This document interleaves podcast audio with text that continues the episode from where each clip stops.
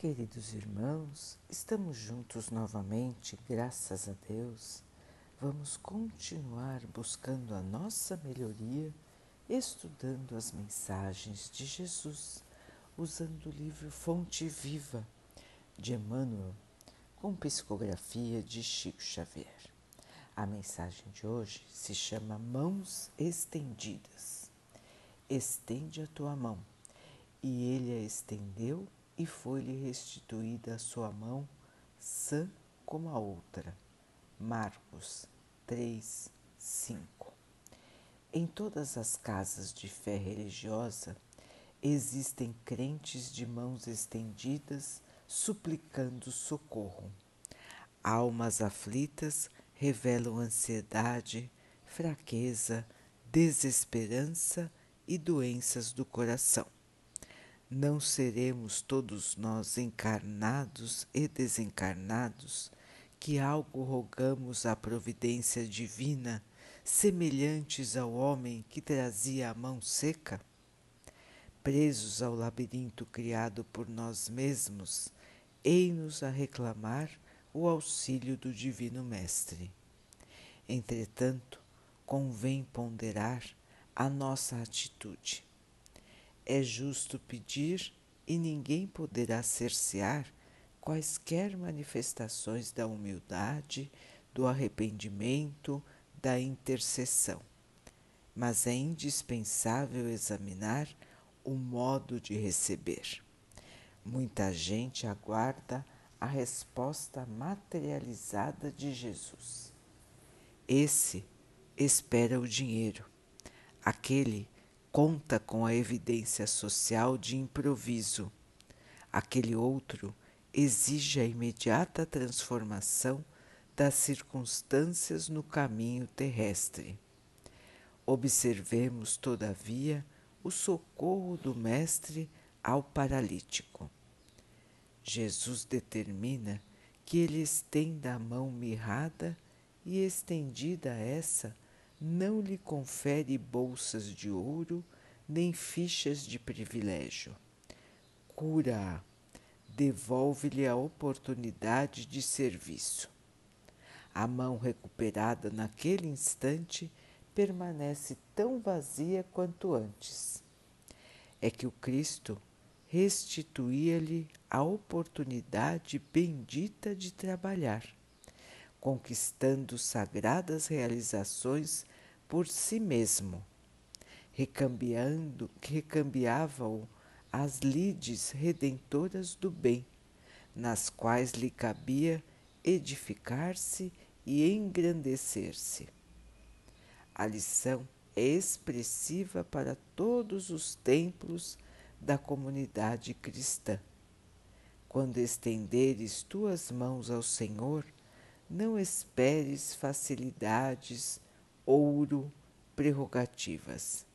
Aprende a receber-lhe a assistência, porque o divino amor te restaurará as energias, mas não te proporcionará qualquer fuga às realizações do teu próprio esforço. Meus irmãos, o auxílio do Mestre o auxílio divino. Todos nós rogamos auxílio, todos nós buscamos nos templos religiosos alívio para os nossos sofrimentos, para as nossas dificuldades. Emmanuel nos lembra o episódio em que o Mestre curou um paralítico não lhe deu nada além da cura, da cura do corpo físico. Deu-lhe uma oportunidade de trabalhar, de ganhar o próprio sustento, de mudar a sua vida com o seu próprio esforço, com a sua própria dedicação, com o seu próprio trabalho. Emmanuel, então, nos convida a refletir sobre esse exemplo. a dádiva divina para nós sempre será uma oportunidade de melhoria, de evolução, de crescimento espiritual. E é assim, meus irmãos, que nós devemos esperar a resposta para os nossos pedidos.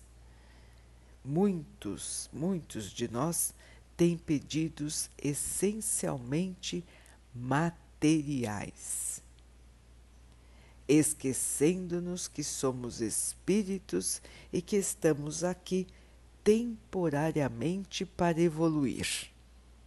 O objetivo maior de nossa existência não é nos livrar-nos das dificuldades do caminho, mas sim nos purificarmos através das dificuldades do caminho. Então, irmãos, a vida aqui na Terra nunca será um mar de rosas. Sempre teremos desafios a vencer e muitos.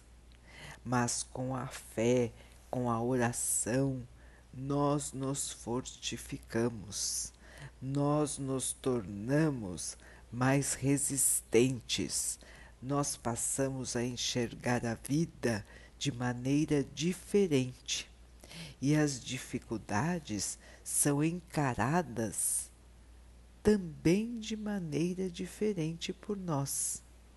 Nós não vamos mais sucumbir, nós vamos enfrentar e vencer de cabeça erguida, com fé, com esperança sabendo, meus irmãos, que qualquer que seja a dificuldade, ela vai passar.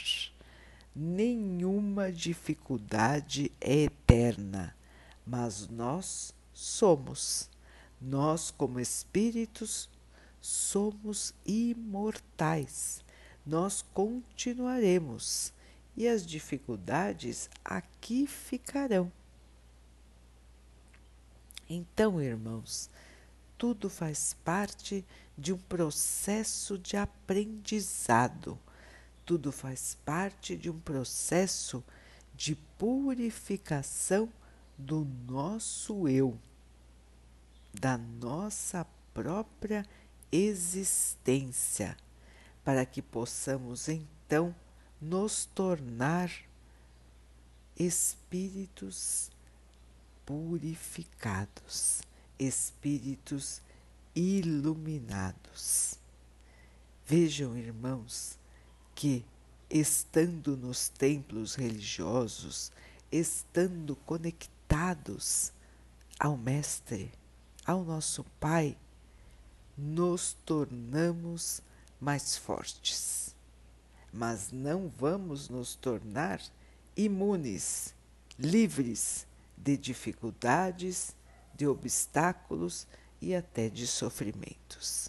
Mas vamos nos tornar equilibrados,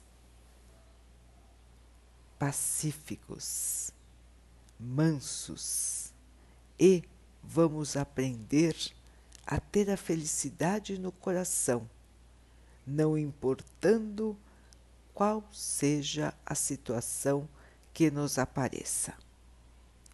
Esta sabedoria interior, irmãos, que a fé nos traz, esta paz interior que a fé nos traz. E assim vamos vivendo, e assim vamos passando pelas dificuldades, sempre com crescimento, sempre com paz, sempre com alegria e criando a nossa própria luz.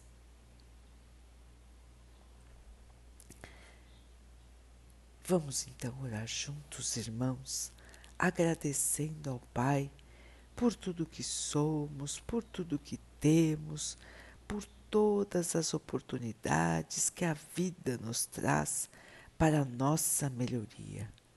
Que possamos crescer, evoluir e ampliar a nossa fé e a nossa luz. que o Pai possa assim nos abençoar e abençoe a todos os nossos irmãos. Que Ele abençoe os animais, as águas, as plantas e o ar do nosso planeta e que abençoe a água que colocamos sobre a mesa para que ela possa nos trazer a calma e que ela nos proteja dos males e das doenças. Queridos irmãos, fiquem, estejam e permaneçam com Jesus. Até amanhã.